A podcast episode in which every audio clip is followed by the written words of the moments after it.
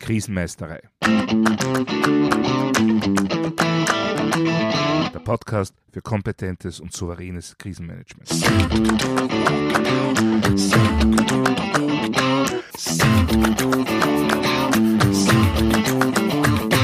Hallo, ich bin Thomas Prinz von krisenmeisterei.at. Ich helfe Verantwortlichen, Krisen souverän und kompetent zu meistern, damit diese nicht zu ihrer persönlichen Tragödie werden. Heute geht es um die Führungskräfteausbildung im Krisenmanagement. Und ja, da fängt die Serie oft auch schon an. Viele Personen, die im Krisenmanagement ihres Unternehmens, ihrer Organisation oder ihrer Behörde wichtige Positionen besetzen, haben überhaupt nie eine spezielle Krisenmanagement-Ausbildung erhalten. Die möglichen Gründe dafür sind mannigfaltig. Da ist zum einen die Grundhaltung, der man oft begegnet, nämlich dass Führungsaufgaben nach Potenzialeinschätzungen vergeben werden. Die entsprechenden Ausbildungen aber erst später quasi als Belohnung für eine bislang erfolgreiche Tätigkeit genehmigt werden. Also wirklich erst im Nachhinein kommen. Ja, nüchtern betrachtet klingt das natürlich widersinnig. Niemand käme zum Beispiel auf die Idee, jemanden Flugzeuge fliegen zu lassen und äh, wenn sie oder er die ersten 20 Flüge heil überstanden hat, dann erst zur Pilotenausbildung zu schicken. Im Bereich von Führungstätigkeiten begegnen wir diesem Phänomen leider nach wie vor ziemlich oft. Selbst im 21. Jahrhundert hat es sich noch nicht überall herumgesprochen, dass Führungstätigkeit mehr erfordert, als einfach die fachlich qualifizierteste Person im Team zu sein. Ja, und im Krisenmanagement trifft das umso mehr zu. Also Phänomen Nummer eins, man hält Führungstätigkeit für etwas, was nicht extra gelernt werden muss und Führungskräfteausbildung für ein reines Incentive. Ja, dass in so einer Unternehmenskultur wenig in spezielles Krisenmanagement-Training investiert werden wird, ja, es liegt wohl auf der Hand. Dass sich derartige Unternehmen, Organisationen bzw. Behörden in der Regel auch nicht gerade durch eine ausgeprägte No-Blame-Culture auszeichnen, ändert sich da meistens auch nicht so schnell etwas. Wenn dann etwas schief läuft, werden primär eher Köpfe ausgetauscht, als dass Kompetenzen gestärkt werden. Aber genau das brauchen wir im Krisenmanagement. Eine permanente Entwicklung und Pflege von Kompetenzen, die man gerade in Krisensituationen besonders dringend braucht. Dafür müssen diese Kompetenzen aber eben im Vorhinein entwickelt werden. Wenn wir uns bereits in einer Krise befinden, ja, dann ist es einfach schon zu spät bei verschiedenen wirtschaftlichen Krisen oder Krisenformen versucht man mitunter das Ruder dadurch herumzureißen, dass man, wie zuvor schon angesprochen, Köpfe austauscht und Krisenmanager anheuert. Im Fall einer Krise aufgrund eines disruptiven Ereignisses, also jene Form von Krise, um die es mir vor allem geht, ja, da fehlt dafür natürlich im Regelfall die Zeit. Die Krise startet plötzlich, ist plötzlich da und entfaltet innerhalb kürzester Zeit ihre volle Existenzbedrohung. Wenn ich dann erst nach einem Krisenmanager oder einer Krisenmanagerin suche, ja, dann ist die Sinnhaftigkeit dieser Aktion relativ gering. Es wird nicht sehr viel bringen. Ja, ne, hier docken nun zum Beispiel einige Beratungsunternehmen an. Seit die Auswirkungen von Covid-19 als weltweite Krise bezeichnet und auch gespürt werden, ist die Zahl von Krisenmanagement-Experten der Beratung ja sprunghaft in die Höhe geschossen. Und einige bieten beispielsweise an, dass sie mit einem Unternehmen ein Krisenhandbuch entwickeln und im Fall einer Krise selbst als Krisenmanager dem Unternehmen zur Verfügung stehen und das Krisenmanagement im Unternehmen dann leiten. Das ist natürlich ein interessantes Geschäftsmodell, denn einerseits verkaufe ich die Dienstleistung der Vorbereitung und Planung und andererseits übernehme ich die Leitung dann in der heißen Phase. Ja, solche Dienstleistungsangebote sind sicher in der Regel gut gemeint und klingen sicher auch für viele verlockend. Ja, aber meine persönliche Einschätzung letztendlich bedeutet das für das Unternehmen, die Organisation oder die Behörde, dass sie nicht alle Kompetenzen, die es zum Meistern der Krise braucht, im eigenen Unternehmen hat. Letztendlich steigt natürlich so auch die Abhängigkeit und damit die Verletzlichkeit. Und das noch dazu in einer Situation, in der man ohnehin dann bereits in seiner Existenz bedroht ist. Zusätzlich stellt sich natürlich auch die Frage, wie oft eine derartige Dienstleistung verkauft wird und was passiert, wenn alle Kunden diese Dienstleistung gleichzeitig abrufen.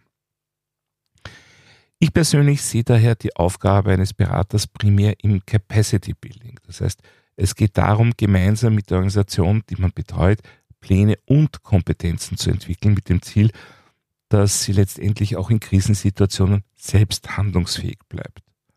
Die Unterstützung eines Beraters im Krisenfall sollte sich dann im Idealfall entweder auf eine spezifische Expertenrolle oder auf das Evaluieren und weitere Verbessern des Krisenmanagements beziehen. Aber die Führungsaufgaben sollten vom Unternehmer und der Organisation bzw. der Behörde vollumfänglich selbst wahrgenommen werden können. Aber dafür müssen diese Kompetenzen natürlich oft erst entwickelt werden und selbstverständlich kann es ein notwendiger Zwischenschritt sein, auf dem Weg dorthin das Krisenmanagement im Ernstfall auch methodisch und inhaltlich zu unterstützen, vielleicht sogar kurzfristig zu leiten, aber eben nicht als Zielvorstellung, sondern maximal als Übergangsphase. Damit müsste aber eigentlich klar sein, dass jede Organisation, die Krisenmanagement ernst nimmt, ein umfassendes Konzept für die Entwicklung seiner eigenen Krisenmanagerinnen und Krisenmanager haben muss und umsetzen sollte. Das ist aber nicht der Fall. Und das kann natürlich auch mehrere Gründe haben. Der Klassiker schlechthin ist einfach die Sache mit der Zeit. In den seltensten Fällen sind Personen ausschließlich als Krisenmanager beschäftigt. Meist haben sie im Alltag bestimmte Linienfunktionen und übernehmen im Krisenfall entsprechende Stabs- oder Leitungsfunktionen. Und damit sind wir schon bei der generellen Krux des vorbereiteten Krisenmanagements. Es braucht Zeit. Und diese Zeit muss eingeplant und zur Verfügung gestellt werden. Habe ich beispielsweise eine Person, die 100% ihrer Arbeitszeit auf Kundenprojekte buchen muss, ja, wann soll sie sich denn mit dem unternehmensinternen Krisenmanagement auseinandersetzen? Am Wochenende daheim? Ja, es gibt tatsächlich gar nicht so wenig Krisenmanager bzw. Krisenmanagerinnen, die genau das machen. Die sich so für ihre Sache einsetzen, dass sie ihre Freizeit dafür opfern. Aber das ist weder fair noch korrekt. Also, es ist uns klar, vorbereitendes Krisenmanagement braucht Zeit. Und eben nicht erst in der Krise, sondern davor und danach. Und wenn es um die neue Ausbildung von Personen für das eigene Krisenmanagement geht, dann brauche ich genau diese Personen, die eben auszubilden sind, aber eben auch all jene, die bereits im Krisenmanagement im Unternehmen tätig sind. Denn natürlich gibt es ein großes Kursangebot zum Thema Krisenmanagement. Und gerade jetzt wird dieses Angebot auch laufend größer. Und da findet man auch ganz toll klingende Konzepte. Da wird nicht selten suggeriert, dass man in einem zweitägigen Workshop zum Krisenmanager wird. Ich bin mir sicher, dass viele dieser Schulungen sehr wertvolle Informationen vermitteln. Aber wie gut sie auch sein mögen, sie reichen nicht. Denn Krisenmanagement besteht nicht einfach nur aus angelernten Fakten. Selbst wenn ich die Stabsstrukturen auswendig weiß und das Befehlsschema zu jeder beliebigen Zeit rauf und runter beten kann, das alles muss auch im Kontext des eigenen Unternehmens gesehen und beherrscht werden. Und es braucht auch sehr viele persönliche Kompetenzen. Immerhin müssen wir mit unserem eigenen Stress und unseren eigenen Emotionen gut umgehen. Ein komplettes Externalisieren der Krisenmanagement-Ausbildung wird daher nicht gut funktionieren. Ich kann wichtige Grundkenntnisse und Kompetenzen durchaus in einem externen Seminar erwerben.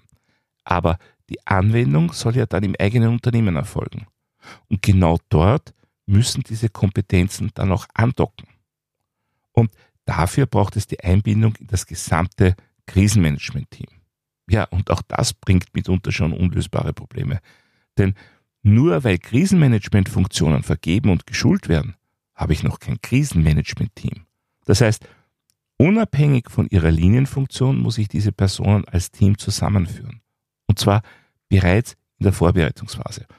Das geschieht beispielsweise durch gemeinsame Planbesprechungen, gemeinsame Trainings und natürlich die absolut notwendigen gemeinsamen Übungen. Wichtig wären darüber hinaus natürlich auch eventuelle informelle Begegnungen.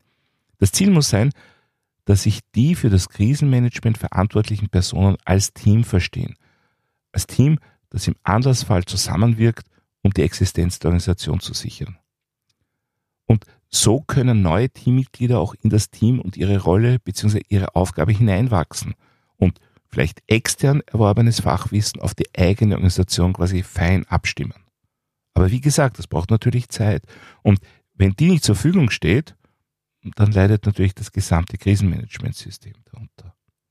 Eine klassische Folge davon wäre, dass sich die verantwortlichen Personen im Fall einer Krise hinter ihrer Rollenbeschreibung quasi verstecken und nicht primär lösungsorientiert handeln, sondern sich vor allem darauf konzentrieren, keine nachweisbaren Fehler zu machen. Ja, das Ergebnis dieses Krisenmanagements wird dann natürlich dementsprechend eher enttäuschend ausfallen. Aber selbst wenn es ein bestehendes Team gibt, das sich auch als solches versteht, heißt das leider noch nicht zwangsläufig, dass die Entwicklung neuer Führungskräfte für das Krisenmanagement auch wirklich gut funktionieren muss. Mitunter wird diese sogar entweder gar nicht umgesetzt oder nur sehr stiefmütterlich behandelt. Offiziell wird da meist auch Zeitmangel vorgeschoben. Tatsächlich gibt es da oft natürlich auch noch ganz andere Gründe. Einer kann zum Beispiel eine Art Gruppenperfektionismus sein. Das Team ist so von der eigenen Qualität überzeugt, dass neuer Zugang intuitiv als Gefährdung gesehen wird. Entweder deshalb, weil Neuzugänge nun einmal erst in die Aufgabe hineinwachsen müssen und damit zwangsläufig noch nicht perfekt sein können. Oder auch deshalb, weil ein neues Teammitglied neue Ideen mitbringen könnte und damit die eigene Perfektion relativieren bzw. sogar in Frage stellen könnte. Diese Ablehnung geschieht in der Regel meist sogar unbewusst. Das Ergebnis ist aber immer dasselbe. Es gibt keinen Nachwuchs, das bestehende Team bleibt nach außen geschlossen. Für das Unternehmen, die Organisation oder die Behörde ist das insofern problematisch, als dadurch letztendlich allalong eine deutliche Reduktion der eigenen Krisenmanagementfähigkeit ins Haus steht. Denn früher oder später wird es nun einmal Abgänge geben. Damit sinkt natürlich auch zunehmend die Kapazität und damit die Krisenmanagementfähigkeit des Teams und eben auch der gesamten Organisation. Denn wie überall gilt auch im Krisenmanagement, Stillstand ist letztendlich nichts anderes als Rückschritt. Ja, wie soll man es also angehen? Aus meiner Erfahrung sind zwei Aspekte besonders wichtig. Ernsthaftigkeit und Nachhaltigkeit und das aus allen Perspektiven. Zunächst einmal aus der Sicht des Unternehmens. Krisenmanagement muss ernst genommen werden. Die Ausbildung von Personen dafür als notwendiges Instrument zur Sicherung der eigenen Existenz gelten. Darüber hinaus muss durch entsprechende Fort- und Weiterbildung sowie regelmäßige Übungen und Evaluierungen die Qualifikation dieser Personen gehalten und eben auch weiterentwickelt werden. Aus der Sicht eines bestehenden Krisenmanagement-Teams. Das Team muss sich nicht nur für das Krisenmanagement im Ernstfall verantwortlich fühlen, sondern auch für die Weiterentwicklung der eigenen Kompetenzen und Ressourcen. Dazu muss auch die Aufnahme und das an die Hand nehmen neuer Teammitglieder zählen. Denn Krisenmanagement kann man eben nicht nur aus Fachbüchern lernen. Da gehört auch sehr viel Erfahrungslernen dazu. In der Ausbildung braucht es daher im Methodenmix auch das sogenannte Apprenticeship-Modell. Dabei wird wie in einer Lehrling-Meister-Beziehung gelernt indem man zunächst einfache Dinge unter Beobachtung macht und sich dann immer weiter an komplexere Aufgaben herantastet. Ja, genauso bin ich übrigens auch auf den Namen Krisenmeisterei gekommen, weil es eben nicht nur um reines Faktenwissen geht, sondern auch um das Sammeln und Anwenden von wichtigen Erfahrungen. Ja, zurück zur Ernsthaftigkeit und Nachhaltigkeit. Jetzt aus der Sicht von angehenden Krisenmanagerinnen und Krisenmanagern. Die ernsthafte Auseinandersetzung mit der Materie und vor allem der damit verbundenen Verantwortung ist nun mal die Grundvoraussetzung dafür, in diesem Bereich gut zu werden. Es muss einem außerdem klar sein, dass dieser Weg nicht nur aus Faktenlernen besteht, sondern dass es um sehr persönliche Kompetenzen geht. Dass es darum geht, wie man selbst mit Stress, mit Emotionen umgeht. Dass es darum geht, selbst an seiner eigenen Resilienz zu arbeiten. Und vor allem, dass es nicht um eine Ausbildung geht, die man in zwei, drei Tagen absolviert hat und fertig, äh, auch wenn manche Trainingsangebote so etwas suggerieren. Wer gut im Krisenmanagement sein will, muss sich regelmäßig damit beschäftigen und dabei bereit sein, sich auch immer wieder selbst weiterzuentwickeln. Manche Menschen machen das automatisch aus ihrer persönlichen Disposition heraus, rein intuitiv. Andere wiederum müssen sich dem sehr aktiv stellen. Aber gleich wie, das Ergebnis ist dann nicht nur ein entsprechender Kompetenzerwerb für das Krisenmanagement. Das Ergebnis ist dann mit Sicherheit auch eine positiv weiterentwickelte Führungsfähigkeit im Alltag. Denn das ist etwas, was man natürlich auch noch erwähnen muss. Eine ernsthafte und nachhaltige Auseinandersetzung mit dem Thema Krisenmanagement hat äußerst positive Auswirkungen auf den Alltag, speziell was den Umgang mit Informationen allgemein und Problemlösungskapazitäten im Speziellen betrifft. Ja, natürlich sind das alles einmal Grundsatzüberlegungen über die Ausbildung und Entwicklung von Krisenmanagementkräften. Wenn man dann in die konkrete Umsetzung geht, so ist es natürlich wichtig, individuell auf die Gegebenheiten einzugehen, auf das konkrete Unternehmen, die konkrete Organisation oder Behörde, auf die Menschen, die ausgebildet und begleitet werden sollen und natürlich auf die Organisationskultur als Ganzes. Das Ergebnis ist dann ein nachhaltiger Entwicklungsprozess, der immer auch positive Auswirkungen auf das Gesamtsystem hat. Ja, soweit für heute zum Thema Führungskräfteausbildung und Krisenmanagement. Wenn Sie etwas nachlesen wollen, dann finden Sie wie immer Shownotes und weitere wertvolle Infos auf meiner Website krisenmeistere.at. Dort können Sie auch meinen Newsletter abonnieren bzw. mein E-Book runterladen. Außerdem können Sie sich für eine meiner Online-Schulungen anmelden. Ich würde mich auch sehr freuen, von Ihnen zu hören oder zu lesen. Wenn Sie tiefer in das heute vorgestellte Thema einsteigen wollen, beziehungsweise irgendwelche Anregungen, Fragen oder Wünsche zum Podcast haben, dann schicken Sie mir doch einfach eine E-Mail an podcast.krisenmeisterei.at. Und falls Sie es noch nicht getan haben, vergessen Sie nicht, den Podcast gleich zu abonnieren. Dann versäumen Sie in Zukunft keine Folge. Das war's für heute. Ich bin Thomas Prinz von krisenmeisterei.at. Vielen Dank fürs Zuhören und auf Wiedermeistern bei der nächsten Folge.